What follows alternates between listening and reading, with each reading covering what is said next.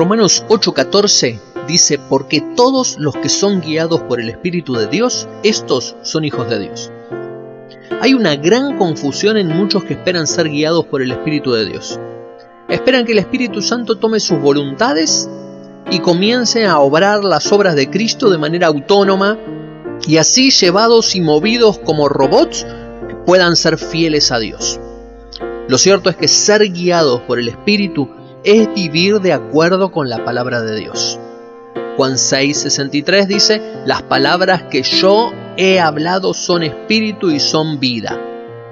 Si esperas ser guiado a servir a Dios, si esperas ser guiado a testificar de Cristo, si esperas ser guiado a orar por alguien, si esperas ser guiado a perdonar, si esperas ser guiado a poner en orden tu vida de pareja, aquí llegó la guía.